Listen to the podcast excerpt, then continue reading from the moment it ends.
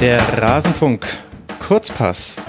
Nach einem Tag Pause melden wir uns zurück und wir haben so einiges zu besprechen. Ich bin froh, dass ich nicht allein bin. Ich bin froh, dass Uli Hebel von der Saun hier mit dabei ist. Jetzt hier im Rasenfunk Kurzpass. Uli, sei mir sehr herzlich gegrüßt. Hi. Grüß dich auch. Mensch, schön, dass wir zwei über die EM sprechen. Schade, dass wir es irgendwie in diesem Rahmen tun müssen. Es gibt ein bisschen was aufzuarbeiten. Aber schön, dass du mit dabei bist. Ja, das freut mich auch so. Wie, wie sagt man immer diese, diese Floskel, zwei Herzen in einer Brust? So ein wenig fühlt sich so noch an. Genau, liebe Hörerinnen und Hörer, euch wird es aufgefallen sein, gestern gab es keinen Rasenfunk Kurzpass. Und so wie ihr es vielleicht bei Social Media gesehen habt oder euch auch schon gedacht habt, liegt das an dem, was passiert ist beim Spiel zwischen Dänemark und Finnland in der 43. Minute. Christian Eriksen zusammengebrochen, er musste reanimiert werden auf dem Feld. Ich denke, ihr alle habt es mitbekommen, deswegen kann ich euch die Details ersparen. Und dann stellte sich auch für uns hier im Rasenfunk die Frage, wie wollen wir damit umgehen? Und wir haben es so gemacht, wie wir es dann im Zweifel immer machen im Rasenfunk. Das Gefühl hat uns gelenkt. Es fühlte sich nicht richtig an, eine Folge zu machen. Selbst wenn wir also die sportliche Analyse hätten wir selbstverständlich weggelassen, weil wen interessiert wirklich dann die Taktik von Belgien gegen Russland an so einem Tag? Also mich persönlich eben dann nicht mehr, muss ich dann zugeben.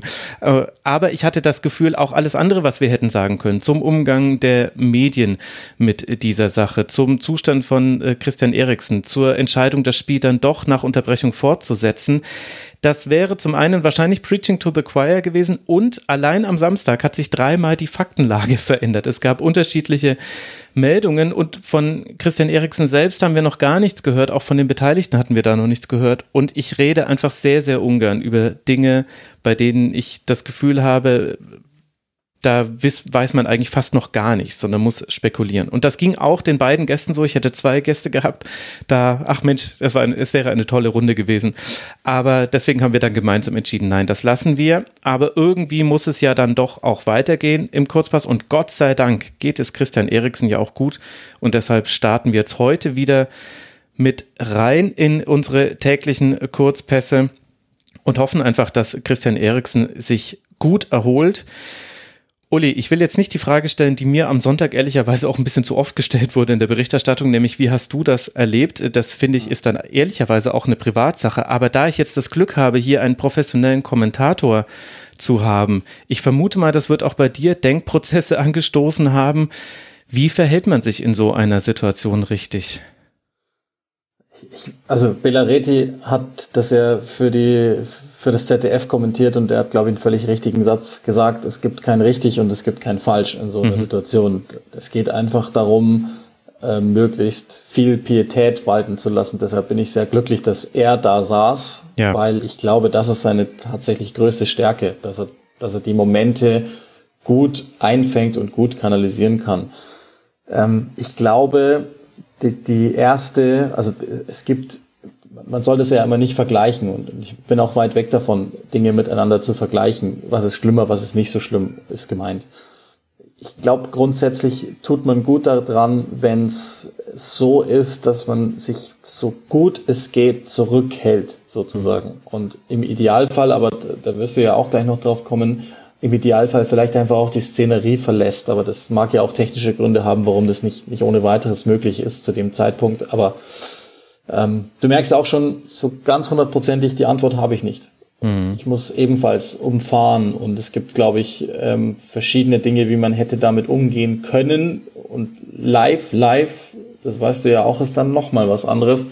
Und dir wird auch bewusst, unter Umständen, für wie viele Menschen du das machst. Und das ist auch nochmal zweitrangig sondern vor allen Dingen versuchst du ja dann sozusagen die, die, die Würde dieses Spielers ja. zu schützen, dem da gerade was ganz Furchtbares widerfährt und im Zweifel vielleicht sogar ähm, das Ende seines Lebens sozusagen. Also unglaublich schwierig. Mhm. Und so sah es ja ehrlicherweise zwischenzeitlich aus. Also als man dann erkennen konnte, da wird mit Reanimation begonnen. Spätestens da war klar. Und ehrlicherweise dachte ich, dass das der Punkt wäre. Also für Belariti war das der Punkt, wo er dann äh, gesagt hat, ähm, also jetzt möchte ich gar nichts mehr sagen, weil es gibt nichts zu sagen.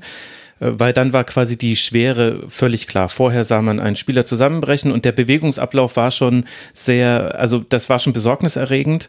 Aber äh, konnte ja keiner ahnen, in welche Richtung das geht und hat ja auch vielleicht nicht jeder an diese Stelle des Bildschirms so genau hingeguckt und der Kommentator hat ja auch noch andere Dinge als nur aufs Spielfeld zu gucken. Also da finde ich, muss man so ein bisschen Nachsicht walten lassen, auch vielleicht, dass dann im ersten Moment dann, dann doch man anfängt ins Spekulieren zu geraten. Also Bela Reti hat von einem Kreislauf, äh, möglichen Kreislaufkollaps äh, gesprochen. Ich glaube ehrlicherweise, dass er da keine Ferndiagnose stellen wollte, sondern du musst ja erklären, du musst den Zuschauern, die vielleicht auch gerade nicht aufmerksam waren oder die gerade gerade erst zugeschaltet haben, musst du erklären, okay, welche Art, also was ist denn hier so grob passiert? Also liegt da jetzt jemand, äh, gab es da einen Zweikampf?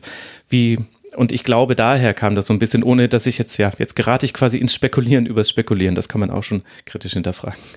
Na, also ich, das halte ich sogar für komplett richtig und, und, und ganz wichtig, weil stell dir vor, es schaltet jemand nach zwei, drei Minuten zu, den musst du schon auch noch mitnehmen. Ähm, also diesen Punkt halte ich für total richtig sogar.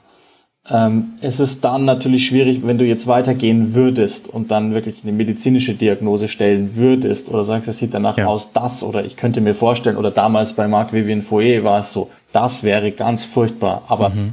die erste Ebene, die finde ich sogar äh, total immanent, dass das auch so passiert ist. Also ich habe das logischerweise, wie, wie wahrscheinlich alle, nicht nochmal angeschaut, hoffentlich, weil die, die Sensationsgier fehlt mir total, das nochmal mhm. zu tun, um das dann analysieren zu können.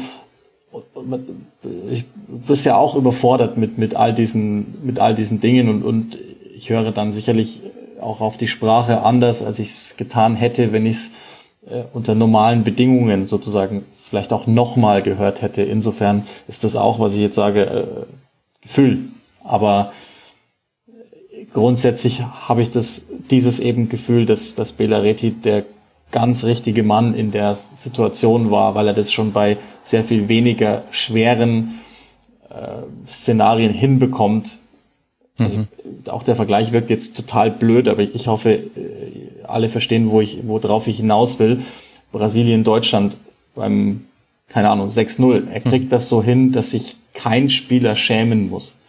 Und in dem Fall natürlich eine ganz, ganz, ganz andere Schwere der Situation. Die Tragweite ist eine andere und so weiter, ist komplett klar. Aber das kriegt er dann gut hin.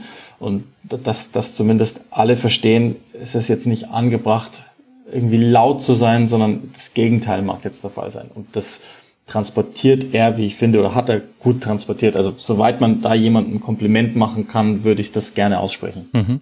Auf Magenta TV war Christian Straßburger am Mikrofon. Ich habe es jetzt auch auf dem ZDF gesehen, habe aber gelesen, er soll sich ebenso gut verhalten haben. Also nur für diejenigen unter euch, die sich jetzt fragen, warum redet ihr nur über Bela Reti? Christian Straßburger hat es auch kommentiert. Ich habe das eben leider nicht gesehen, du auch nicht, deswegen können wir darüber jetzt äh, keine Worte verlieren. Aber nach allem, was ich äh, gehört habe, so in meiner Blase lief das da ebenso bestmöglich im schlimmstmöglichen Fall ab oder gut möglich im schlimmstmöglichen Fall. Wir haben noch die Frage der Bilder, Uli, und da mhm.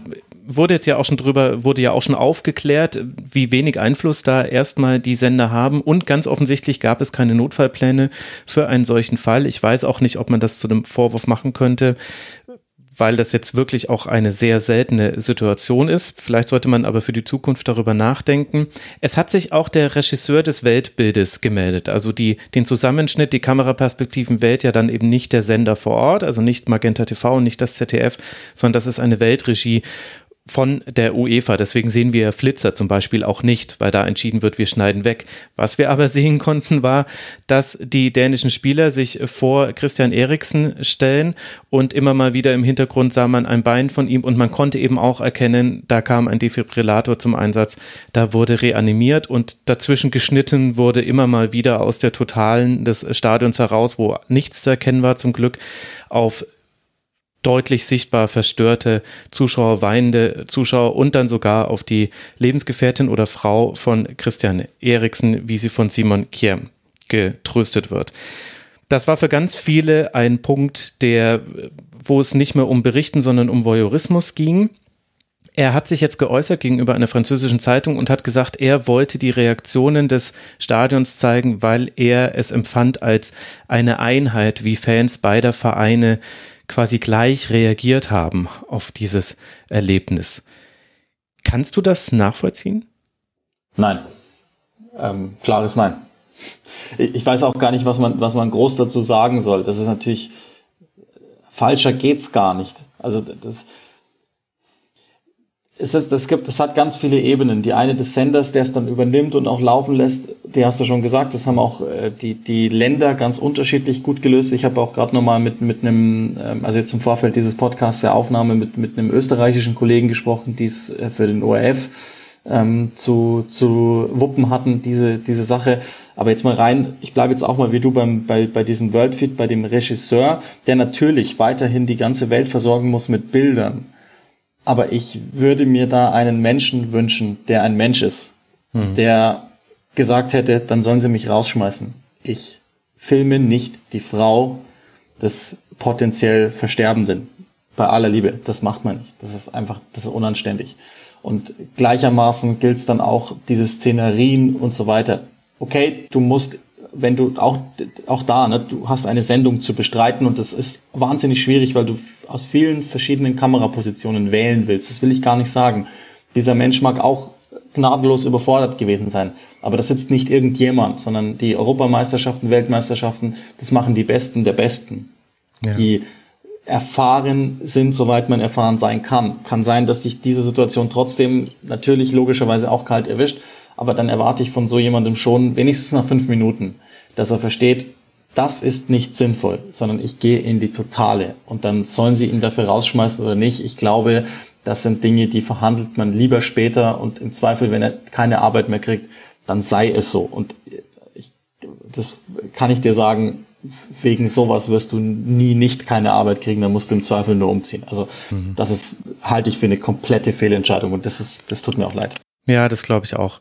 Ich glaube auch, also ich hoffe auch, dass er das im Nachhinein so sehen wird. Äh, dann ich hatte dazu auch noch einen Gedanken, den hatte ich dann, also ähm, das äh, wirkt jetzt vielleicht erstmal skurril, den hatte ich dann auch beim Spiel England gegen äh, Kroatien. Wir haben jetzt wieder Zuschauer im Stadion, aber diese Zuschauer sitzen ja in Inseln und ich finde es ganz interessant, wie das ja auch den äh, Gegenschnitt auf den Zuschauer verändert, weil der viel weniger anonym ist. Also bei England gegen Kroatien ist es mir ehrlicherweise aufgefallen, weil da halt sehr viele ähm, T-Shirt-freie ähm, Männer mhm. standen, die auch zum Teil schon deutlich betrunken waren. Und du konntest dabei dir halt, also es ist mir persönlich vielleicht auch deswegen deutlicher aufgefallen, weil da halt immer Gruppen von fünf Leuten gezeigt wurden und dann guckst du dir alle genau an. Und das fand ich dann noch so eine weitere, einen weiteren Aspekt dieses Schnitts auf die Zuschauer, Niemand ähm, möchte bei so etwas gefilmt werden, wenn er so etwas erlebt. Und es gab aber nicht die anonyme Masse, die es ansonsten gibt, wenn du Zuschauer zeigst, wo man dann ja auch bewusst rauszoomt und nicht einzelne, äh, vielleicht weinende Menschen zeigt, sondern diese Anonymität, die ist jetzt gerade während Corona auch anders. Und ich würde mir, ich hoffe, dass äh, den übertragenden Anstalten oder der UEFA dann in dem Fall das auch bewusst ist, dass man damit jetzt auch verantwortungsvoll umgehen muss. Wenn du jetzt die Zuschauerränge zeigst, dann ist da jeder einzelne klar erkennbar und jeder, der mit dem zusammenarbeitet, erkennt den, weil da sind nur fünf Leute zu sehen auf einem Schnitt oder maximal 20. Es sind nicht mehr so wie sonst irgendwie 300, die eng beieinander sitzen. Das ja, war noch so ein Gedanke, den ich dazu hatte, der jetzt neu Waren auch, glaube ich, ganz oft gleiche Menschen, also wenigstens mhm. bei den positiven Szenen waren es ganz oft gleiche Menschen, die äh, gezeigt wurden, weil natürlich die Auswahl grundsätzlich eine andere ist und, und du hast ja schon so in etwa einen Blick, wo rührt sich was, wo ist vielleicht das Outfit gut oder so. Also ich habe es an, an anderer Stelle, ich weiß gar nicht mehr, welches Spiel das war, ich glaube sogar auch England, ähm, da sind auch ganz ganz sexistische Bilder entstanden. Ja. Ähm, also wo ich, wo ich, äh, ich habe es mit meinem Bruder geguckt gestern, wo ich gesagt habe, boah, also ich weiß jetzt nicht, ob das noch sein muss, dass man dann wirklich nochmal vier, fünf Sekunden ganz nah auf den Hintern einer Frau, ähm, weiß ich nicht. Also, oder ich weiß es schon. Ich formuliere es nur etwas ähm, neutraler. Ich, ja, es geht nicht. Ich hätte ich, auch gedacht, da wäre man weiter. Also da gab es so ein paar Schnitte auf Kroatinnen. Da habe ich mir auch gedacht, ich dachte, wir wären von diesen Honey Shots, hat man die, glaube ich, früher genannt, wobei allein schon mhm. das Wort äh, sexistisch ist. Ich dachte eigentlich, da wäre man weiter. Jetzt haben wir aber ja noch den Fakt, also zum ersten Mal, wir wissen inzwischen, dass es Christian Eriksen gut geht. Er hat sich auch über die Gazzetta dello Sport, über seinen Manager gemeldet und hat gesagt, mir geht es gut. Ich möchte nur wissen, was passiert ist. Er hat keine Erinnerung an das Ganze. Wir wissen inzwischen auch, wie ähm, wie das Ganze ablief. Also der Teamarzt hat gesagt, offenbar war es Simon Kier, der direkt für die stabile Seitenlage gesorgt hat und, und auch mit der Reanimation begonnen hat. Und das ist das Bizarre, das große Negative für Christian Eriksen und alle Beteiligten ist, das ist im Lichte der Öffentlichkeit geschehen. Das große Positive ist, eine bessere Versorgung hätte man sich wahrscheinlich kaum vorstellen können für einen solchen Fall. So etwas kommt oft vor, es kommt auf jede Sekunde an. Also bitte ihr da draußen informiert euch auch über, was macht ihr, wenn euch das mal passiert. Ich hatte das einmal im Nürnberger Zoo. Ich hatte mal eine solche Situation. Und ich habe zwei Sekunden gezögert, weil ich mich nicht getraut habe, diesen fremden Mann anzufassen. Und da hat mich jemand weggeschoben und hat angefangen zu reanimieren. Das war zum Glück ein australischer äh, Notarzt, der zufällig im Zoo war. Das hat mich, das werde ich nie vergessen. Und äh, wenn das nochmal passiert, werde ich sofort beginnen mit der Herzdruckmassage. Und das müsst ihr da draußen, bitte informiert euch. Das ist einfach wichtig. Und das hat aber in dem Fall Christian Eriksen aller Wahrscheinlichkeit nach äh, das Leben gerettet, weil eine so schnelle Versorgung ist das Entscheidende in diesem Fall. Es kommt auf jede Sekunde an und die hatte er in diesem Fall. Wir wissen jetzt ein bisschen mehr. Der, der, Teamarzt hat sich geäußert in einer Pressekonferenz und es hat sich auch der Trainer Kesper Jülmand nochmal geäußert und zwar nicht nur nach dem Spiel. Da war ich dann auch so, dass ich mir dachte, ich möchte eigentlich gar nicht, dass er sich jetzt äußern muss, auch wenn ich es verstehe und es ja auch gut ist und wir alle wollten ja auch Informationen haben. Aber er hat sich am Tag nach dem Spiel, am Sonntag nochmal geäußert und ich würde gerne ein Zitat aus dieser Pressekonferenz des dänischen Fußballverbandes. Er spricht da auf Englisch. Ich hoffe, ihr könnt es alle gut verstehen, liebe Hörerinnen und Hörer. Würde ich gerne mal kurz einspielen. I know it's very difficult, but looking back I think it was a wrong thing to make the decision between the two scenarios to the players in this uh, in this case. Uh, players who is in, in in a shock condition, players who who is who, who almost and they don't really know yet if they lost their best friend, uh, and they have to decide between these two things. I think it's um, and I have a sense that it was yeah we shouldn't have played, but I know it's difficult. It's it's just a feeling I have that um, maybe we should just have got in the bus and went home and uh, let's see what it what the next days will, would have would have brought. But um, that's just my feeling now. But I think it was a very very tough decision, some tough message that the players had to try to make a, decision. Um, so I know it's difficult, but um, I have a sense that it was wrong that the players were, was given this situation. Also er sagt für all diejenigen, die es dann doch vielleicht nicht gleich verstanden haben, er habe das Gefühl, das sei eine falsche Entscheidung gewesen, weiterzuspielen und auch diese Entscheidung Spielern zu überlassen, die in einem Schockzustand sind, die nicht wissen, ob ihr Freund überlebt hat, die das alles ja aus nächster Nähe mit ansehen mussten. Wie bewertest du den Ablauf der Spielunterbrechung. Offenbar wurde Dänemark dann vor die Wahl gestellt, entweder ihr spielt jetzt das Spiel noch weiter oder am nächsten Tag um 12 Uhr. Und offenbar soll es dann eine Rolle gespielt haben, dass die Spieler gesagt haben, wir können heute Nacht sowieso nicht schlafen, dann lass es jetzt spielen. Wie bewertest du all das? Ähm, das ist, glaube ich, genau der Punkt. Also wenn man jetzt mal Jömen aus diesem jetzt gerade abgespielten Schnipsel hört und im Vergleich dazu, wie er nach dem Spiel auf der Pressekonferenz geklungen hat, dann merkt man schon, das scheint ein Mensch zu sein, der eine gewisse Zeit hatte, ein paar Dinge zu reflektieren. Ganz ja. bis ans Ende wird es noch lange, lange, lange, lange dauern. Aber zumindest da. Ähm, ich ja, vertrete auch nicht groß eine andere Meinung als, als die allermeisten, ähm, von denen ich gelesen hatte. Das, die, die sogenannte freie Entscheidung, die der dänischen Nationalmannschaft gegeben wurde und auch der finnischen, ne, das, ist ja, das ist ja das Gleiche auf der anderen Seite, äh, die ist natürlich nicht frei, wenn du schon genau eine Alternative hast, nämlich 12 Uhr. Und erstaunlich, dass in diesem, äh, in diesem Szenario ein Offizieller direkt gleich schon mal an TV und Co. denkt und sagt, werden dann 12 Uhr. Ist auch schon erstaunlich. Aber Weil es eine exklusive Anschlusszeit ist, meinst du? Ja, aber dass, dass zumindest dieser Plan dann im Hintergrund ja schon mal, also da muss sich ja irgendjemand mhm. als allererstes gleich mal Gedanken gemacht haben, wann können wir dieses Spiel nachholen?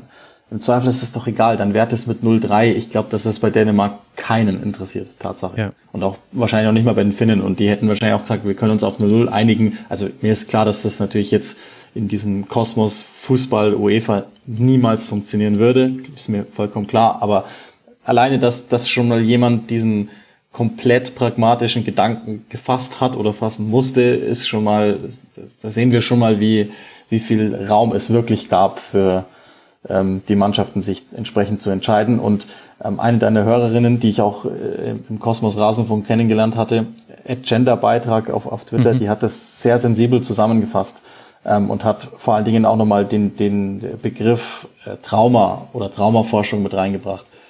Was, was hättest du als dänische Mannschaft anderes sagen wollen? Was hättest du als Christian Eriksen anderes sagen wollen als spielt weiter? Dieses äh, zum Teil dumme, macho, heldenhafte, ähm, was du ja natürlich äh, irgendwie dann, dann reinhaben willst und was du im Zweifel transportieren möchtest, jetzt erst recht und so. Aber all diese Dinge, die, die mögen in erster Instanz funktionieren, aber die Köpfe sind ja ganz anderswo. Also vielleicht kann man das sogar sehen an der Anfangsphase der Dänen im Vergleich zu dem, was danach passiert ist. Andere Mannschaft, ja. völlig logischerweise.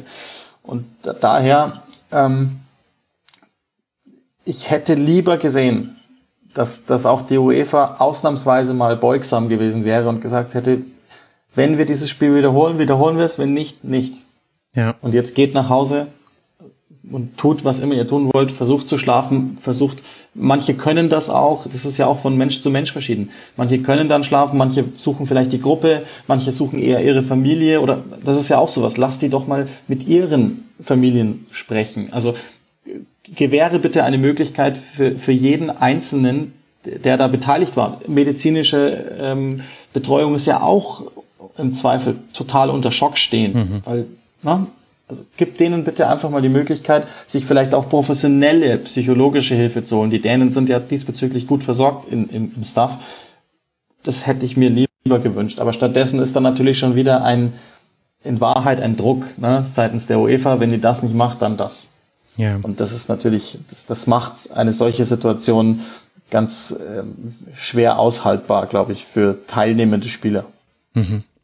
Also es ist äh, nicht nur eine Hörerin, die liebe Becky at Genderbeitrag, äh, sie ist auch gern gesehener Gast hier im Rasenfunk. Kann ich dir auch sehr empfehlen, wenn du mal Expertise zum VfL Wolfsburg suchst, dann melde dich bei ihr. Aber sie hat das völlig richtig beschrieben und was ja so ein bisschen das Zynische dahinter offen deckt. Also Tobias Escher, glaube ich, war es, der auf seiner Seite laptoptrainer.de auch drüber geschrieben hat. Äh, kann ich euch auch sehr empfehlen, diesen Text. Er hat äh, geschrieben, solche Dinge sind wie ein Brennglas, die Probleme, die nicht für eigene Probleme sorgen, sondern Probleme im Fußball offenlegen. Und ich glaube, das haben wir an diesem Vorfall wieder gesehen. Es, uns alle verwundert es nicht, dass die UEFA im Zweifel immer dafür ist, den Sport durchzuziehen und dass bei der UEFA trotz aller Ansagen Menschlichkeit nicht immer das höchste Gut ist, sondern es geht halt dann darum, ein Turnier durchzuziehen, das man unbedingt braucht. Die EM ist die wichtigste Einnahmequelle für die UEFA. Mit der EM 2016 hat man damals 800 bis 900 Millionen Euro Gewinn gemacht bei 1,9 Milliarden Einnahmen. Dieses Jahr soll es über die 2 Milliarden gehen oder sollte es über die 2 Milliarden gehen und das wird ja eh schon viel weniger durch Corona und alle Auswirkungen. Also, dass die UEFA sich so verhält, man hätte es sich vielleicht vielleicht wünschen können, weil wir mit dem Anschlag auf den äh, Bus äh, des BVB äh, damals einen ähnlichen Fall hatten, wo es ja auch so war, dass das Spiel in einem Zeitkorridor, also das entschieden werden musste, wann weitergespielt wird, nämlich dass das Spiel dann um einen Tag verschoben wird. Das ist ja auch ein Zeitkorridor, der hat mit traumatischem Verarbeiten von Situationen nichts zu tun. Da sagt ja jeder Psychologe, ja, da, also kannst du so machen, ist aber ehrlich gesagt scheiße und menschenverachtend, weil äh, jeder Mensch braucht anders, um solche traumatischen Erlebnisse zu verarbeiten und diese, du kannst den Spielern diese, diese Entscheidung nicht überlassen. Ich hätte mir sehr gewünscht und ich habe es tatsächlich auch gehofft, dass in diesem Fall einfach mal die UEFA den Verantwortlichen auch die Entscheidung abnimmt und sagt, Leute, wir wollen jetzt nicht, dass hier Fußball gespielt wird. Wir wollen jetzt erst wissen, dass es Christian Eriksen gut geht, dass es euch als Mannschaften gut geht und dann finden wir eine Lösung. Ich weiß, dass das wahrscheinlich dann auch viel verlangt ist. Ich glaube auch, dass man wahrscheinlich den UEFA-Verantwortlichen vor Ort da die noch so ein bisschen in Schutz nehmen muss, weil das auch für die eine Extremsituation ist. Aber Alexander Seferin, der hat sich abends das Spiel Belgien gegen Russland angesehen. Das war ja in Baku, wenn ich mich richtig, nee, in St. Petersburg.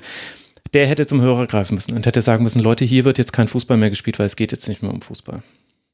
Du, das ist im Zweifel auch genau das, um es nochmal kleiner zu ziehen, was bei den, was bei den TV-Anstalten dann vor Ort hätte passieren müssen als mhm. einfacher, in Anführungszeichen, Angestellter ist es, glaube ich, schwierig, so eine Entscheidung zu treffen, weil du natürlich immer daran denkst, was macht der über mir? Wenn der über mir aber, und das wäre in dem Fall der von dir genannte Jefferin, gesagt hätte, nein, so machen wir's, dann ist es so.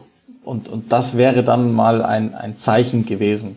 Im Zweifel, natürlich hätte man es auch drauf ankommen lassen auf dänischer Seite, aber ich glaube, da findet sich gar kein ruhiger Kopf mehr, der dann gesagt hätte, wir spielen nicht, egal was hier passiert, wir spielen einfach nicht. Schließt uns vom Turnier aus, wir spielen nicht. Aber ich glaube eben, in solcher Situation ist ja niemand mehr neutral, also gerade im dänischen Lager nicht und wahrscheinlich auch nicht im finnischen Lager, so, sodass diese Entscheidung hätte getroffen werden können. Und auch da, wie, wie lange Bedenkzeit gab es denn überhaupt? Ja. Und, und äh, zweiter, zweiter Punkt dazu ist das, das was bedenkt, bedenkt werden sollte in dieser Phase. Ich glaube, alle haben andere Probleme. Und ähm, das ist ja auch es ist einfach total egal, was passiert. Also während, während so einer Situation mit den drei Punkten oder mit diesem Gruppenspiel oder grundsätzlich mit, mit der ganzen Europameisterschaft. Ich glaube, dass das niemanden großartig mehr interessiert im dänischen Lager und ähm, das Neutralität, ein, ein, ein Richter und ich meine, das hast du ja auch vollkommen richtig auch schon, schon angerissen. Es gibt ja schon vergleichbare Beispiele, aus denen man hätte lernen können. Ich weiß, es wird immer hier und da andere Parameter geben, keine Frage, und vielleicht auch andere Machbarkeiten innerhalb eines solches, solchen Turniers und so weiter. Aber es gibt jetzt schon Beispiele, auch, auch für Fernsehanstalten im Übrigen, von denen man lernen kann und auch lernen muss, weil, weil du möchtest ja auch möglichst gut präpariert sein für eine mhm. solche Situation. Also auch da, hoffentlich passiert sie erstmal nicht, aber wenn, dann möchtest du ja hoffentlich jetzt das Richtige daraus ziehen und sagen, oh, wir, wir müssen lernen, wenn das passiert, das können wir verbessern. Das ist ja auch Tatsache, das, was du als Journalist versuchst, also wenigstens als anständiger Journalist, es gab ja auch ähm, dann Zeitungen, Internetseiten, die einfach nur wieder klicken wollten, wie immer. Und das wird mir auch langsam klar, dass ich, dass ich diesen Kampf wahrscheinlich vergessen kann zu gewinnen. Aber als, als vernünftig handelnder Journalist, Journalistin versuchst du ja trotzdem einfach das Ganze so zu machen, dass du dich nicht schämen musst und niemandem zu nahe trittst damit. Und das ist ja das allererste. Und ich glaube, dass es mehrheitlich dann auch passiert. Ja. Es gibt, es gibt Beispiele und es gibt Gott sei Dank auch Lerneffekte da. Und das, das ist vielleicht, also das klingt auch immer so dumm, so, so ein Motivationsspruch, aber das ist vielleicht das Positive, was man aus so einer Situation ziehen kann, die Gott sei Dank ja glimpflich in Anführungszeichen verlaufen ist, dass man dass man positive Dinge draus ziehen kann und für die Zukunft etwas besser machen kann. Das stimmt, das stimmt. Also deswegen habe ich auch vorhin nochmal den Hinweis gemacht, dass sich auch jeder und jeder selbst nochmal damit befassen soll, was würde ich in einer entsprechenden Situation tun. Spielt das im Kopf oft genug durch, damit ihr euch dann im echten Leben auch traut, denn es kostet eine irre Überwindung. Wie gesagt, deswegen habe ich auch da auch mal kurz etwas Privates erzählt, um das klar zu machen. Und das Gute ist ja, es geht Christian Eriksen gut und äh, das Spiel ist völlig egal und Viele Anstalten sind schnell aus den Bildern rausgegangen. Die Dänen zum Beispiel haben ganz schnell ein äh, Helikopterbild nur noch eingefangen, aber die hatten halt auch einen eigenen Helikopter vor Ort. Andere haben ein bisschen länger gebraucht. Noch ganz kurz, weil du es angesprochen hast.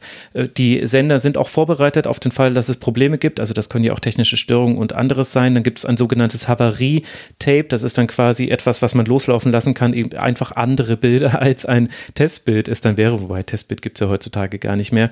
Dass das dann eine Bergdoktor Doktor-Folge war, in der auch jemand einen Herzstillstand erleidet. Also ich habe es nicht mitbekommen, ich habe in dem zu dem Zeitpunkt keinen Fernseher mehr laufen gehabt. Ich habe erst wieder das Ganze angemacht, als ich äh, gelesen habe, jetzt äh, wird berichtet, wie, wie es weitergeht weil das musste ich halt wissen. Das ist dann ein äh, sehr, sehr ärgerlich, aber da kann man dann auch den Sendern keinen Vorwurf machen. Das ist eben auch alles nicht ganz so einfach. Und es ist nicht so, dass die dann eben mal schnell YouTube öffnen und einen Clip laufen lassen, sondern die mhm. waren vorbereitet und hatten in dem Fall auch einfach extremes Pech. Aber sie hatten das Glück, dass dann auch die Runde im Studio mit Per Mertesacker, Christoph Kramer und Jochen Breyer, dass die das äh, gut eingefangen haben auf dem ZDF. Also äh, gut im Sinne von so gut, wie man es eben machen kann in einer solchen Phase. Und dann lernen wir einfach alle draus. Dann nehmen wir einfach alle was mit. Und wenn es nur die etwas kitschig klingende Erkenntnis ist, umarmt die, die ihr liebt habt, passt auf euer Herz auf und äh, überlegt, was ihr selbst in einem solchen Fall machen würde. Es äh, hilft einem ja in der Tat, diese, diese schlimmen Ereignisse helfen ja einem ja auch die Perspektiven ein bisschen glatt zu ziehen. So ein bisschen. auf die Dinge, die wichtig sind.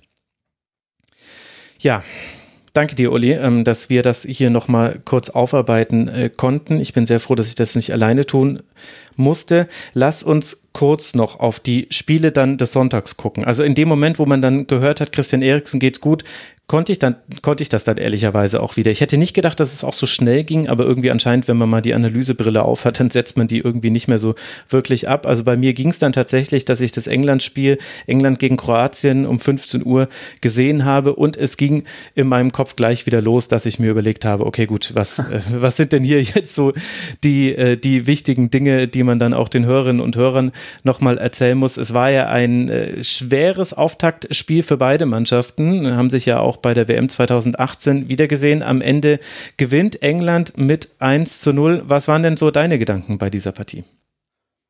Ähm, auch ähnliche, also äh, ich, das ist vielleicht ähm, die, die meisten Zuhörerinnen und Zuhörer, ich bin ja schon fußballerisch sehr englisch sozialisiert, daher ging das Turnier auch erst so richtig los mit, mit englischer Teilnahme und dieses allererste Gruppenspiel gegen Kroatien habe ich aus der englischen Sicht schon nochmal besonders beäugt, weil, weil ich äh, denke, dass da die Weichen gestellt worden sind für das Turnier. Und ähm, dann war es auch ehrlicherweise auch in der, in der Revue oder grundsätzlich im, im Anschauen schwieriges Spiel zu begleiten, weil es echt nicht so gut war, mal ausgenommen die erste Viertelstunde. Ähm, aber mit einem Ergebnis, glaube ich, das in Ordnung ging und das mir aber nochmal komplett bestätigt hat, was ich, was ich vorher schon glaubte zu wissen. Das wollte ich nur nochmal verifizieren, nämlich dass ähm, die Engländer äh, weiterhin ihre Probleme haben. Ich war allerdings erstaunlich enttäuscht von, von den Kroaten, die, ja. die mir sehr unfrisch wirkten. Also das jetzt mal so komplett oben drüber zusammengefasst. Ja, also äh, ich hatte dieses Gefühl auch bei Kroatien. Also die Anfangsphase war ja klar auf Seiten der Engländer. Es war auch eine richtig tolle Anfangsphase. Gab ja auch gleich einen Pfostenschuss in der sechsten Minute durch äh, Foden war das, äh, glaube ich und äh, mehrere gute Szenen. Und dann hat es irgendwann Kroatien geschafft, in diese Beizirkulation reinzukommen, die halt einfach so typisch kroatisch ist. Und wo ich auch sagen muss, das gucke ich mir so gerne an. Also Brozovic, Modric, Kovacic, wenn die drei einfach sich da den Ball zupassen, Modric geht immer in den freien Raum, den es halt gerade gibt. Und wenn nicht, lässt er sich fallen. Und so ab der 10., 12., 11. Minute hat man hat Kroatien zum ersten Mal geschafft, in diese Zirkulation reinzukommen und England konnte dann nicht mehr den Anfangssturm aufrechterhalten. Und dann fand ich zwei Dinge interessant und die haben sich dann in der zweiten Hälfte dann noch ein bisschen verstärkt. Bei England war es so, England stand dann zwar noch hoch, so wie man in der Anfangsphase sich viele Bälle toll erpresst hat, aber man hatte im Pressing nicht mehr den Zugriff, deswegen war dieses Hochstehen ganz schön gefährlich. Da gab es zwei Pässe, äh, Kovacic auf Brozovic, der äh, auf Modric und zack, auf einmal steht er in Zone 14 und äh, nur der letzte Pass ist nicht genau genug auf Rebic, sonst hätte es da schon eine große Chance geben können. Und das zweite aber auch, jenseits von diesen Dingen hat Kroatien selten geschafft, fand ich, in Tempoaktionen zu kommen. Also dieser langsame Ballvortrag, der ja typisch ist fürs kroatische Spiel, der endete da meist auf irgendeinem der Flügel. Und dann standen da aber auch zwei, drei Engländer und haben gesagt, ja, okay, und was ist jetzt euer Plan? Und die Kroaten haben gesagt, das wissen wir ehrlich gesagt gar nicht so genau. Vielleicht probieren wir es wieder mit Okolo hintenrum oder mit einer Flanke, die dann aber äh, gut wegverteidigt wird äh, von den Engländern. Also es war auch ein bisschen das Tempo im Passspiel hat mir total gefehlt und dann auch die Wege in den Strafraum. Ja, das glaube ich lag auch daran, dass Modric und Kovacic eher untypisch sehr, sehr stark Richtung Restverteidigung gedacht haben, ja. selten wirklich aufgeschlossen haben zur mhm. Offensive, sodass du gar keine Option mehr hattest und wahnsinnig ausrechenbar warst. Und dann sahen die englischen Verteidiger, also mehrheitlich Minks ist ja in, in der englischen Presse genannt worden als, als der Standout-Player, ähm, von dem ich ehrlicherweise noch zwei, drei Aktionen gesehen habe, wo ich mir gedacht habe, weiß ich nicht, hat er auch wahnsinnig Glück gehabt, aber so sahen die recht gut aus, weil die Kroaten sehr ausrechenbar aussahen und ich grundsätzlich ähnlich wie du auch sehr enttäuscht war von den Kroaten, weil ich dachte, dass dieses schlaue Team, das sie ja sind, gerade am Ball, den, diesen ähm, zum Teil äh, englischen Spielern, die zwar alle Athletik, athletisch sind, Athletik mitbringen, dann aber auf eine andere Weise nicht immer hundertprozentig das Spiel, also gerade auch die Restverteidigung verstehen, dass die denen bisschen gefährlicher werden könnten, als sie letztlich geworden sind das hat mich dann doch gewundert und auch ein bisschen enttäuscht bei den Kroaten und so kam dann dieses englische Spiel zustande, wie du es auch beschrieben hast. Im Übrigen, was, was ganz normal war in all den Qualifikations- und Testspielen, die ich zum Teil auch übertragen hatte, dass sie Phasen haben, meistens zu Beginn Viertel, Viertelstunde, 20 Minuten, in denen sie total draufpressen und wirklich einfach nur für Effekte sorgen bei den Gegnern, um dann total nachzulassen, einzubrechen fast und auch komplett Passgenauigkeit und dergleichen verlieren. Und wenn du nicht diesen, ähm, diesen Calvin Phillips gehabt hättest, der einfach das ganze Mittelfeld an sich gerissen hat, dann hättest du wahrscheinlich auch eine sehr viel schwächere englische Leistung grundsätzlich gesehen. Also ich war nicht angetan von dem, was ich da gesehen habe. Mhm. Aber Kevin Phillips, dann wäre für mich jetzt so der Mann des Spiels äh, gewesen, nicht Mings. Von dem war ich ehrlich überrascht. Also kommt ja von Leeds United, war so ein bisschen das persönliche Projekt von Bielsa. Zumindest habe ich das bei The Athletic gelesen und das würde dann auch vieles erklären, nämlich was seine Fähigkeit angeht, in den richtigen Raum zu gehen. Also was mir bei ihm nicht nur gefallen hat, war in den Zweikämpfen war er ja manchmal sogar ein bisschen drüber. Also er hat drei Faust begangen und so beim dritten dachte ich mir dann schon, also jetzt, äh, jetzt bittest du aber langsam auch schon mal um die gelbe Karte. Da musst du ein bisschen an deinem Timing arbeiten. Aber diese Läufe, die er gemacht hat und die ja dann auch wunderbarerweise auch zu einem Tor geführt haben, deswegen äh, wurde darüber auch häufig gesprochen, weil sich ja Sportberichterstattung häufig auf äh, wie sind Tore entstanden bestätigt, äh, be beschränkt. Das fand ich richtig gut, weil er da nämlich auch ein Problem von Kroatien offengelegt hat. Im beim tiefen Ballbesitz der Engländer, da stand Kroatien sehr gut. Da hat sich äh, Modric ganz eindeutig an Jason Mount äh, ähm, orientiert. Mason Mount, na, ihr wisst, wen ich meine. hat sich an Mount orientiert und den so ein bisschen aus dem Spiel genommen. Da gab es dann auch viele lange Bälle der Engländer, die aber nicht so gut funktioniert haben in dieser Partie. Aber wenn sie mal über diese Linie drüber waren, dann gab es Raum. Da, da gab es Räume, in die man laufen könnte. Ich fand auch, dass da Sterling manchmal wunderbare Laufwege hatte. Und das hat man, finde ich, an Phillips gut gesehen und das das war meiner Meinung nach das, das Element, was dieses Spiel so ein bisschen offensiv für England am Leben gehalten hat. Ja, 100 Prozent. Und man, man stelle sich vor, normalerweise ist der nicht gesetzt in der Nationalmannschaft, sondern wär, wäre er gesund gewesen, hätte Henderson gespielt. Und dann gibt's wieder das Problem, dass ich, dass ich oft zitieren musste in diesen Spielen, aber es ist halt trotzdem nicht falsch, dass äh, Rice und Henderson sehr stark auf einer Ebene stehen. Und das ist das, was, mhm. was Phillips durchbricht durch, dieses, durch diese Cleverness, die ihm Bielsa wirklich mehrheitlich beigebracht hat. Ist nicht lang her. Vier Jahre, da hätte der für eine Viertelmillion Pfund zu Preston North End wechseln sollen innerhalb der zweiten englischen Liga und bei Leeds haben alle gesagt, weg mit dem. Der taugt nix. Und dann kam Bielsa, hat ihm gesagt, you are my number four. Und dann ging's los. Und diese Entwicklung ist sensationell. Sensationelle Entwicklung, die der gemacht hat. Also, dass der, dass der alle körperlichen Voraussetzungen hat, das, das war immer sichtbar. Ich habe damals sein Zweitligadebüt auch kommentiert, das war immer sichtbar, dass der, dass der die körperlichen Voraussetzungen hat. Aber der wusste nicht, was er macht, hat das aber wiederum die ganze Nacht getan. Und jetzt ist dazugekommen, Bielsa hat ihm, in, soweit es geht, einen Intellekt beigebracht und hat ihm beigebracht, das besser in Bahnen zu lenken und nicht ausschließlich abzurufen, sondern situativ abzurufen. Und das hat diesem Spiel so gut getan, jetzt schließe ich den Gedankenkreis, weil Declan Rice absichern konnte mhm. und Calvin Phillips einen Achter gespielt hat. Und das alleine tut so gut ich bin weit davon entfernt, Henderson raushaben zu wollen aus dieser Mannschaft. Nur Rice und Henderson ist zu viel Holding Midfielder. Und deswegen bin ich ganz glücklich, dass, dass Phillips da gespielt hat und ich bin schon auch bei dir. Das ist der Mann des Spiels und ich glaube auch vielleicht sogar eine der Entdeckungen für die allermeisten der Europameisterschaft. Bei mir logischerweise ist jetzt die Entdeckung nicht ganz so groß, weil ich ähm, ja. den äh, schon gesprochen hatte und ich habe auch kurz mit ihm letztes Jahr, als es noch möglich war, kurz vor, kurz vor Schließung, habe ich mich mit ihm auch kurz unterhalten können in Brentford, als ich ein Spiel von Leeds besucht habe. Also ähm, für mich jetzt nicht so die große Entdeckung, aber äh, auch ein Faktor gewesen in den Qualifikationsspielen schon zur Weltmeisterschaft jetzt, ähm, als eben Henderson auch nicht dabei war und einmal auch Declan Rice nicht. Da hat der das Mittelfeld alleine zusammengehalten. Mhm, äh, Daher hat er das auch verdient, dass er jetzt so äh, overgeht, wie, wie man in England sagt. Ja, und vor allem in der zweiten Halbzeit hat das England ja auch wirklich sehr gut geschafft. Da kam dann offensiv von Kroatien fast gar nichts mehr. Also man hatte zwar noch Ballbesitz, auch durchaus in gefährlich im Angriffsdrittel, aber halt auf den Flügeln und von dort gab es keine Wege in den Strafraum.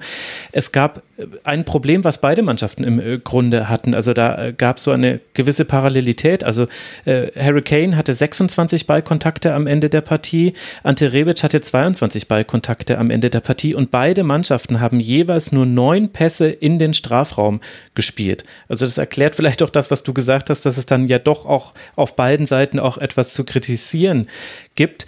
Jetzt hat es aber Kroatien noch viel, viel weniger geschafft, für Gefahr zu sorgen. Und England hatte wenigstens diese eine tolle Szene, die ja auch einfach dann von allen Laufwegen wie Harry Kane dann auch einfach den diagonalen Laufweg raus aus der Mitte macht und damit das Zentrum öffnet für Sterling. Es hat natürlich auch wirklich perfekt gepasst, muss man sagen. Und Brozovic in der Szene ist mir ein Rätsel, warum er da äh, Phillips gar nicht aufgenommen hat. Also er wäre derjenige gewesen, der da mit den Lauf hätte mitmachen müssen in diesem Bereich. Wie als wie groß schätzt du denn die Probleme auf englischer Seite ein, Chancen herauszuspielen? Lag das jetzt am Gegner oder ist da was nee. Generelles? Nee, gar nicht. Also es gab ja eine Phase jetzt auch ähm, zwischen also Testspielen, äh, dann, dann Qualifikationen, den sie, glaube siebenmal in Folge aus dem Spiel nicht haben treffen können. Mhm. Standards sind weiterhin richtig gut, wie auch schon vor drei Jahren dann bei der, bei der Weltmeisterschaft, aber ähm, erstaunlicherweise kriegen sie es selten hin und es liegt auch teilweise an Harry Kane, der immer noch auch besser verstehen muss, dass er jetzt dann mit Foden und Sterling andere Leute um sich herum hat und sich nicht immer so fallen lassen muss, sondern auch wirklich den Strafraum besetzt halten muss, anders als er es bei Tottenham tut. Ja, genau. Ähm, Trotzdem bleibt das für mich das allergrößte Problem der Engländer, Kreativität. Und das ähm, ist eines, dass ich, dass ich die ganze Zeit immer, also ich will, will jetzt nicht langweilen und mich wiederholen, aber ich habe es mehrfach rausgearbeitet in diesen ganzen Spielen in den letzten drei Jahren. Diese viel zitierte, vor allen Dingen hierzulande, viel zitierte Evolution der jungen, talentierten, nächste goldene Generation und die besten Offensivspieler und so weiter. Ja, einzeln, ja. Aber Southgate hat es immer noch nicht geschafft und nicht mal im Ansatz, ein Team dahinzustellen, das miteinander Fußball spielt. Das wirkt wahnsinnig planlos. Ich glaube, die Analogie zu Solskjaer ist gar nicht so weit weg von, von Manchester United, wo es ähnlich läuft. Gute Einzelspieler, gute Einzelaktionen. Wenn es in Tiefe geht, Gegenbewegungen, Athletik und so weiter, dann, dann, dann können sie dich auffressen. Aber Ball am Fuß gegen tiefen Gegner, vergiss es. Und so ist es bei den Engländern auch. Das ist wirklich fast nichts, was da kommt. Also so, so blöd das klingen mag mit all diesen Spielern, die da rumlaufen, aber es ist fast nichts mit Ball gegen einen tiefstehenden Gegner. Das nächste Spiel wird gegen Schottland äh, stattfinden, dann auch wieder in London. Wir werden sehen, wie es dann für England läuft. Und du hast mir jetzt schon die perfekte Überleitung gebastelt. Denn wenn wir bei einer Mannschaft sind, die noch nicht als Mannschaft agiert und die aus ihrem Potenzial nicht alles herausholt, dann können wir jetzt auch über Österreich gegen Nordmazedonien sprechen. Und meine Überleitung bezieht sich dann aber auf Österreich, die erstmal überrascht haben, die damit überrascht haben, in einem 3-1-4-2 anzutreten gegen einen Gegner, der ja nach schöner 5-3-2-Kunst einen nur mit zwei Spielern anläuft. Also das wirkt erstmal relativ vorsichtig und mit Alaba in der Zentrale, also nicht als linker Halbverteidiger, wo er auch mal die Möglichkeit hat anzudribbeln und sich in die Offensive einzuschalten, sondern zunächst begann er in der Zentrale und das ist so auch ein bisschen Kern der Hauptdiskussion der Österreicher, obwohl dieses Spiel ja mit 3 zu 1 gewonnen ging durch Tore von Stefan Leiner. Ganz, also richtig tolles Tor, wie er noch mhm. äh, anpasst in, im Flug schon, um den äh, reinzusetzen. Dann gleich Goran Pandev, der ewige Goran, gleicht aus und hinten raus dann äh, schießt Gregoritsch nach Vorlage von Alaba, der dann auf links äh, gespielt hat und am Schluss noch Marco Arnautovic in der 89. Minute. So wird es dann ein 3 zu 1 Sieg, aber die Diskussion, sie beziehen sich eben vor allem auf diese Entscheidung, Alaba ins Zentrum zu stellen. Siehst du denn da auch das Hauptproblem im österreichischen Spiel? Nee, nee, nee. Also das Hauptproblem würde ich jetzt nicht sagen. Das ist, glaube ich, das Hauptproblem, das Franco Foda hat mannschaftsintern, dass er äh, einfach eine Position für Alaba finden muss, die einerseits in seine Überlegungen passt und andererseits die Alaba machen will, weil so ist es. Ähm, aber das Hauptproblem ist, ist glaube ich, bei, bei Fodas Österreich eher, dass er wahnsinnig abwartend spielen will, also in allererster Linie Richtung Restverteidigung denkt und, und kaum nach vorne. Und seltsamerweise diese Stärken, die ja ganz viele dieser Spieler in, in Deutschland haben, also dass die wirklich stark im Pressing sind, gar nicht auszunutzen mhm. versteht. Und da, es gab ja auch Phasen in Österreich, so 2019, Ende 2019, Anfang 2020 rum, als sie in den Qualifikationen mit, mit ballgewinnendem Fußball schnell in die Spitze spielend richtig gut waren. Und ähm, jetzt natürlich gegen einen anderen Gegner, gegen Nordmazedonien, wo du natürlich auch grundsätzlich mehr mit dem Ball zu tun hattest, äh, dann einfach eine gewisse Ideenlosigkeit, fehlende Breite. Also Flügelspieler haben sie ja tatsächlich dann weniger gute im Kader. Oder zumindest nicht so passende, dass du da dann ähm, stark offenbarst. Und das ist die, die Schwäche, die, die Foda, glaube ich, hat, dass er es nicht schafft, die Stärken zu akzentuieren, sondern die Schwächen, die liegen die ganze Zeit da so offen rum und jeder weiß das und sieht das. Und das ist, glaube ich, das größere Problem als die Positionierung Alabas, die natürlich, ähm, und das hat man ja auch gesehen, wenn, wenn er in die Räume geht, in denen er gebraucht wird, funktioniert der viel besser und hilft der Mannschaft sehr viel mehr. Ähm, aber finde ich auch da etwas überhyped, diese ganze Diskussion, um, um mhm. ob der jetzt da in der Dreierkette hinten als Libero quasi agiert oder ob er dann halb links spielt, ist, glaube ich, nicht so entscheidend, sondern wenn, dann müsstest du darüber reden, wie er sich mit einschaltet. Das ist mir ein bisschen zu groß gemacht worden, aber das ist ja auch selbstverständlich. Ja, und äh, vielleicht äh, kann man ja unter diesem Aspekt tatsächlich diese Entscheidung auch sehen. Wenn du Alaba in die Mitte als zentralen Innenverteidiger stellst, dann weißt du auch, was er tun muss, weil diese Position kann man nicht so leicht verlassen. Wenn du ihn als linken Halbverteidiger ausstellst, dann weißt du auch nicht, ob das Alaba nicht irgendwann mal zu bunt wird und vielleicht der ein oder andere taktische Plan vielleicht über den Haufen geworfen wird. Also ich bin hier im Spekulationsbereich, das ist mir schon klar, aber es ist jetzt nicht so, dass man das nicht auch schon gesehen hätte in der österreichischen Nationalmannschaft mit David Alaba. Was ich interessant fand, war, dass Nordmazedonien hat viele Dinge sehr gut gemacht. Also das war ein zum Teil schulbuchmäßiges 5-3-2. Man hatte eine unglaublich gute Zweikampfführung, also in der ersten Halbzeit vor allem. Also sobald der Pass zu einem Österreicher kam, hat's geknallt und äh, aber auch mit Fernmitteln. Also ich will jetzt hier nicht Fouls und Härte glorifizieren, sondern ich meine damit, dass man, man sagt immer, in den Zweikämpfen ist. Das bedeutet ja letztlich einfach, du gibst dem Gegner wenig Zeit, um seine Entscheidung zu treffen. Das hat Nordmazedonien gut hinbekommen. Es gibt aber in diesem 5-3-2 ein Problem und zwar, die Flügel sind offen und auf die Flügel muss hin verschoben werden. Ist ja klar, weil die drei zentralen Sechser stehen ein bisschen äh, kompakter. Das heißt, wenn es Flügelballbesitz gibt, dann muss der Sechser und auch der Außenverteidiger, die müssen rausrücken. Und da hat es eigentlich Österreich ganz gut geschafft, in diese Räume reinzukommen und die zu überladen. Also gerade Sabitzer hat sich sehr, sehr häufig auf den linken Flügel fallen lassen und dann gab es da zwei gegen zwei und manchmal auch drei gegen zwei Situationen. Und so sind ja auch die gefährlichsten Aktionen entstanden über diagonale Flanken, Flug Flugbälle von Sabitzer aus dieser Position, dass es dann zu so einem wunderschönen 1 zu 0 führt, ist natürlich dann auch Glück.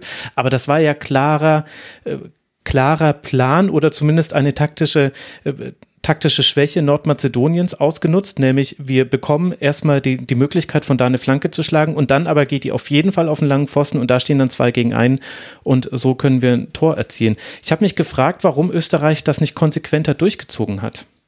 Genau das ist das, was ich gemeint habe vorhin mit, mit äh, dass, dass die ganz klaren Außenspieler fehlen oder fehlten. Also man könnte jetzt mal grundsätzlich hergehen und, und das System überdenken, wobei ich jetzt gar nicht auf Systemfetischismus raus will, sondern eher die Interpretation von Österreich, dass wenn du das hättest offensiver spielen wollen, auch von Beginn an und die anders unter Druck setzen, dann glaube ich nämlich, dass diese nordmazedonische Hintermannschaft nicht nur Probleme hätte, sondern die, die sind richtig anfällig gewesen, glaube ich, unter Druck. Und gerade eben die, die angesprochenen Flankenbälle auf den langen Pfosten und dergleichen, da hätten die ganz große Probleme bekommen.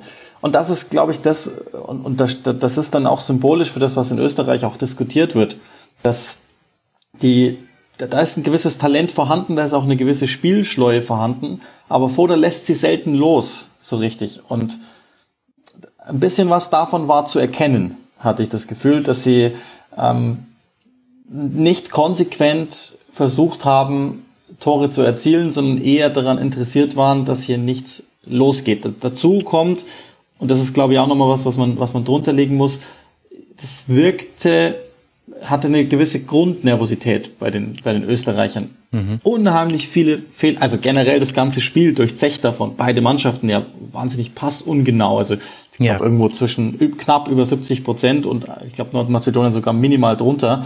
Das kam auch noch mit dazu. Das war ein super ungenaues Spiel. Erste Hälfte dachte ich mir, oh, das mit interessanteste, was ich bislang gesehen habe. Und zweite Hälfte war ja wirklich richtig schwach dann. Das kam auch noch, glaube ich, mit dazu, dass die dass weder Passschärfe da war, noch Passgenauigkeit, dass viele Ideen vielleicht, die es gegeben haben könnte, schon erstickt worden sind. Also ähm, auch da ein Sieg, das, das ist auch, glaube ich, das hat man auch so gemerkt bei Foda hinten raus. Das ist ihm auch erstmal das Aller, Allerwichtigste gewesen, damit er vielleicht auch seinen Job behalten kann. Aber grundsätzlich trotzdem weiterhin enttäuschend und wirklich nur dieses, dieses, dieses Etappenziel abgehackt, mehr nicht. Mhm. Ja, ich hatte ein bisschen das Gefühl, dass Nordmazedonien beide Mannschaften müde gespielt hat mit der ersten Halbzeit, weil die erste Halbzeit, die, die war irre. Ich fand, da waren auch wirklich, also obwohl auch es gab haarsträubende Fehler im Spielaufbau mit Nordmazedonien, da hätte ehrlicherweise Österreich auch schon Kapital draus schlagen können in der ersten Halbzeit. Aber davon abgesehen haben so viele Dinge in der ersten Halbzeit gut funktioniert. Alioski hat ein tolles Spiel gemacht, hatte 90 Ballkontakte. Das war mit weitem Abstand die meisten bei Nordmazedonien. Ristowski hatte 56 als Platz Nummer zwei dahinter. Also das meine ich mit meisten. Hatte gegen den Ball war der gut, auch hin und wieder manchmal ein bisschen drüber, hat dann auch mal eine gelbe Karte gesehen, die sehr berechtigt war. Aber der hatte Aktionen Elmas, das wusste man ja auch schon vorher, wie wichtig der werden würde. Pandev und äh, Traikowski, also wie gut die gemeinsam funktioniert haben, da waren wirklich, wirklich schöne Aktionen mit dabei. Velkowski. Auch Ennis Badi, ne? Ja, Alice Bardi, toll, ja. toll. Äh, Welkowski fand ich total interessant. Ich habe das noch nie erlebt, dass der zentrale Innenverteidiger einer Dreierkette so oft im Sechserraum einen Gegner aufnimmt. Also er war einfach da, der ist rausgeschossen. Also er hat sich immer so grob an Kalajdzic orientiert und das war auch wieder so ein Punkt, äh, wo Kalajdzic ein bisschen öfter seine Position hätte halten müssen, auch wenn er da nicht anspielbar war. Also das ist dieses typische Ding, was wir bei dieser EM jetzt wirklich schon dreimal oder so gesehen haben, dass die Mittelstürmer, auch wenn es ihnen wehtut, weil sie sich quasi damit ein bisschen aus dem Spiel rausnehmen, aber du musst den zentralen Innenverteidiger binden. Aber Wilkowski ist da manchmal rausgeschossen gekommen. Das war wirklich, äh, es war spektakulär, möchte ich sagen. Also fand ja, ich, ja, ja. fand ich wirklich. Aber in der zweiten Halbzeit hast du gemerkt, beide Mannschaften waren von dieser ersten Halbzeit ein bisschen durch. Sowohl physisch als auch, ich glaube, mental. Und deswegen war es meiner Meinung nach dann auch kein Zufall. Zum einen, dass der sehr tolle Dimitrievski dann irgendwann auch einen Fehler macht, der zu einem Tor führt. Und aber auch, dass die wesentlichen Akzente dann Spieler setzen, die neu hereingekommen sind. Arnautovic und Gregoritsch und Alaba würde ich dann fast als mit seiner neuen Positionierung auch so fast als offensive Einwechslung bezeichnen. Ich glaube, das hatte schon so eine innere Logik, die dem Spiel gefolgt ist. Ist, ist eine gute Beobachtung. Ähm, Habe ich, hab ich bislang noch nicht so bedacht. Ist, ist eine sehr gute Beobachtung. Ist auch, glaube ich, vielleicht völlig klar. Also, da, da muss ich mir jetzt outen. Ich habe auch das Deutschland-Länderspiel nicht gesehen. Nordmazedonien für mich total überraschend. Also mhm. mit denen hatte ich wenig Berührungspunkte, außer die einzelnen Spieler, die ich hier und da mal hab rumlaufen sehen. Ähm, und, und Alioski etwas mehr, logischerweise dann in, in England bei Leeds. Aber äh, das hat mich sehr überrascht, wie, wie die ihren Plan versucht haben durchzuziehen also von hinten rausspielen und, und wirklich auch ähm, mhm. umzuschalten auf diese Weise. Und ähm, das kann durchaus sein, so wie, so wie du es gerade beschreibst, dass, dass das so war, dass da einfach eine gewisse Ermüdung stattgefunden hat und vielleicht auch die, die eigene Courage einen aufgefressen hat, die, die, dass du also dann irgendwann mal begreifst, worum es jetzt gerade geht, das wäre ja auch nur allzu nachvollziehbar. Mhm. So wird es dann ein erfolgreicher EM-Auftakt für Österreich und für sie sieht es in Gruppe C jetzt sehr gut aus. Es gibt auch noch eine zweite Mannschaft aus dieser Gruppe C, die gewinnen konnte und das war dann das Abendspiel zwischen den Niederlanden und der Ukraine. Ein auch ebenfalls spektakuläres 3 zu 2 mit allen Toren in der zweiten Halbzeit. Erst Weinaldum zum 1 zu 0, Wout Weichhorst zum 2 zu 0, da waren 58 Minuten gespielt. Dann gleich die Ukraine aus durch Jarmolenko mit einem wunderschönen Schlenzer in der 75. Minute und Jaremczuk mit einem nicht weniger schönen Kopfball nach Freistoß in der 79. Minute. Und als man dann gerade dachte, haben sich die Niederländer jetzt wirklich dieses doch überlegen geführte Spiel aus der Hand nehmen lassen, da gab es dann einen Fehler von Buschan, der auch so ein bisschen tragische Figur dieses Spiels war, weil er bis dahin eigentlich viele Dinge sehr gut gemacht hatte. Und äh, Dumfries äh, konnte dann zum 3 zu 2 einköpfen in der 85. Minute. Wie haben dir denn die beiden Mannschaften gefallen? Ähm, auch da mit Abstrichen, aber natürlich grundsätzlich gut. Das, das war, glaube ich, da, da, kann man, muss man nicht, nicht viel diskutieren, das unterhaltsamste Spiel bei dieser Europameisterschaft bislang. Mhm. Und ähm, ich fand schon, dass die, dass, also es gab sehr viele positive Dinge bei den Niederländern, Stichwort Positionsspiel, das war ganz erstaunlich. Ähm, und grundsätzlich auch, glaube ich, die, die Arbeitsrate nach hinten allerdings brutale Lücken, die die Ukraine noch hätte besser auflösen ja. müssen. Ja. Und die Ukraine ist sowieso so ein, so ein heimlicher Darling bei dem Turnier von mir, weil die ein sehr interessantes, junges Team haben, ähm, das, von, von dem ich mir ein bisschen was erwartet habe und vielleicht sogar auch mehr, als ich, als wir noch gesehen hatten.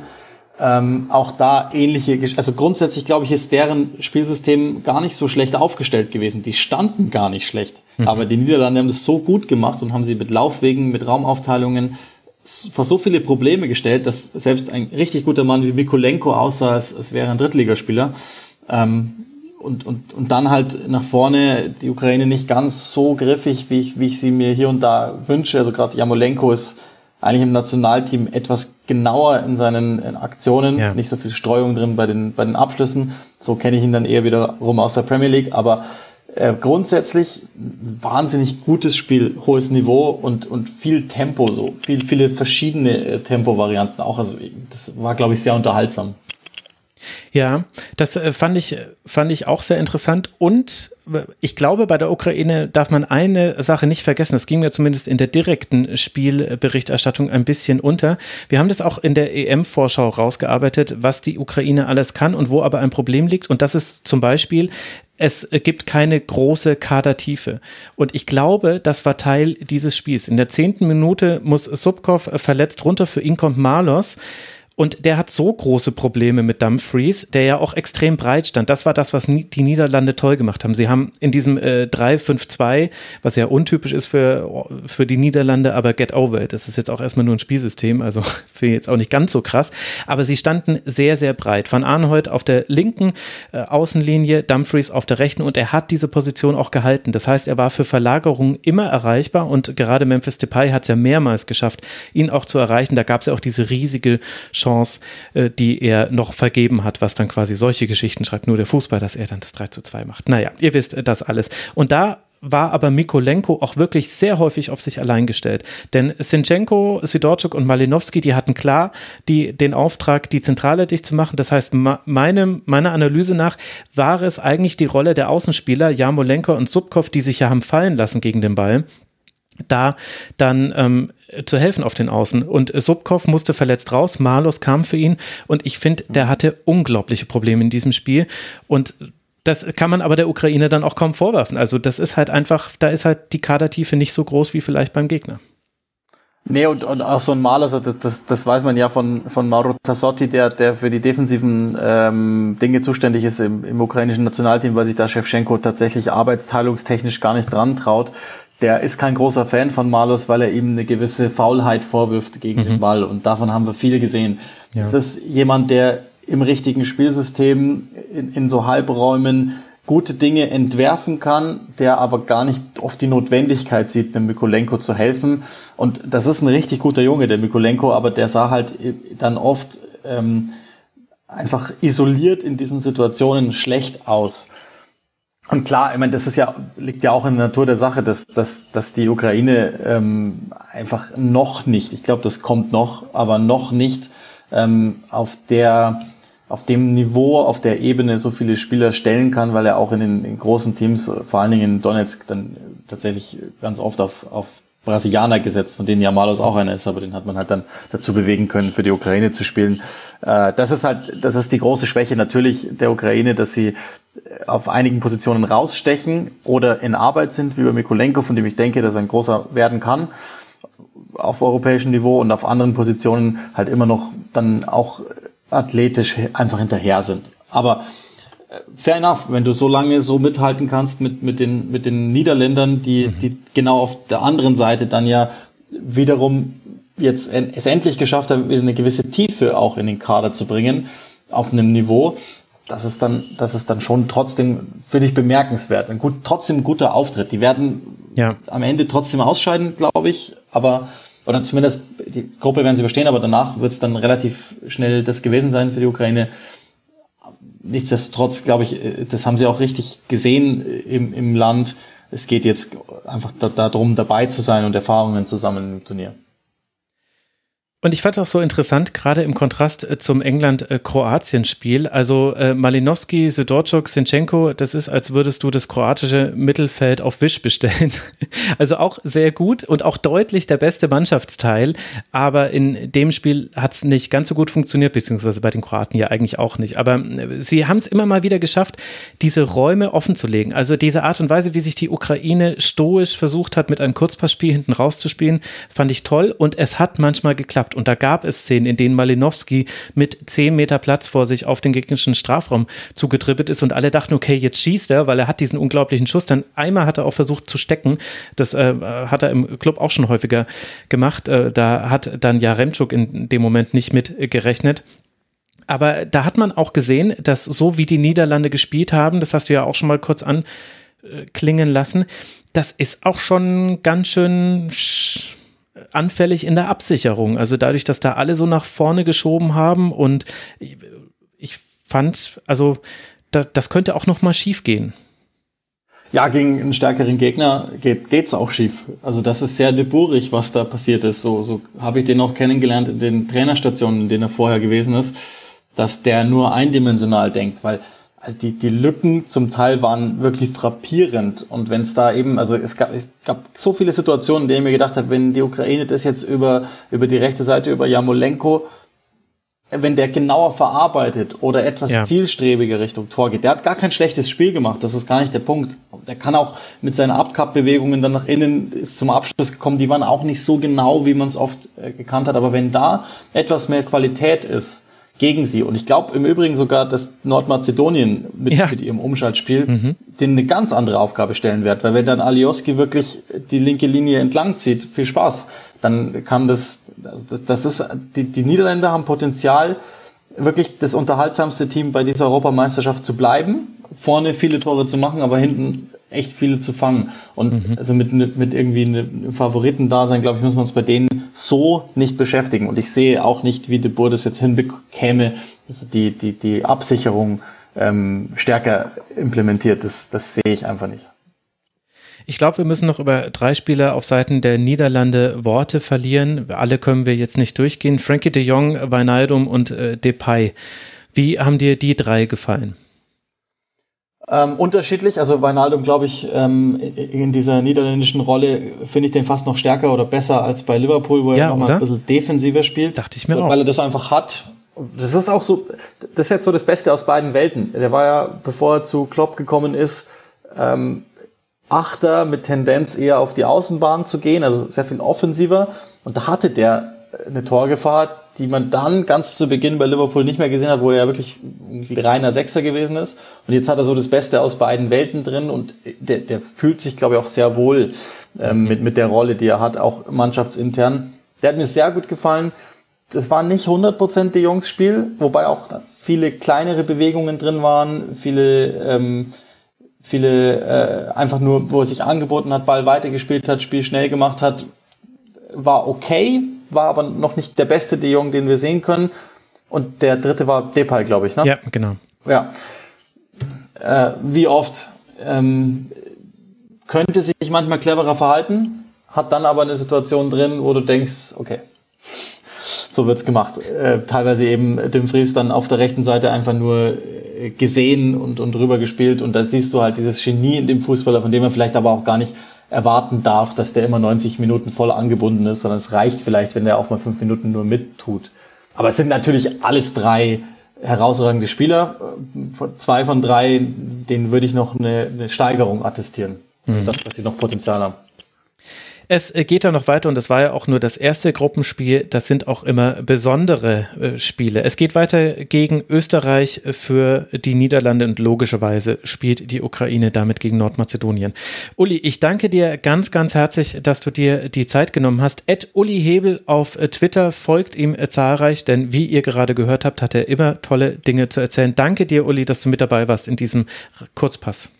Sehr, sehr gerne. Vielen Dank für die Einladung. Und euch, lieben Hörerinnen und Hörern, danke für eure Aufmerksamkeit und danke für euren Support. Der Rasenfunk finanziert sich allein durch euch. Auf rasenfunk.de slash supportersclub findet ihr, wie man uns unterstützen kann. Jeder Betrag hilft. Ein Euro im Monat, zwei, drei, vier, fünf. Das macht jeder von euch anders da draußen. Aber es ist wichtig, dass ihr es tut, weil nur dann gibt es den Rasenfunk. Unterstützt uns bitte. Ganz herzlichen Dank. Morgen geht es dann weiter. Bis dahin macht's gut. Ciao.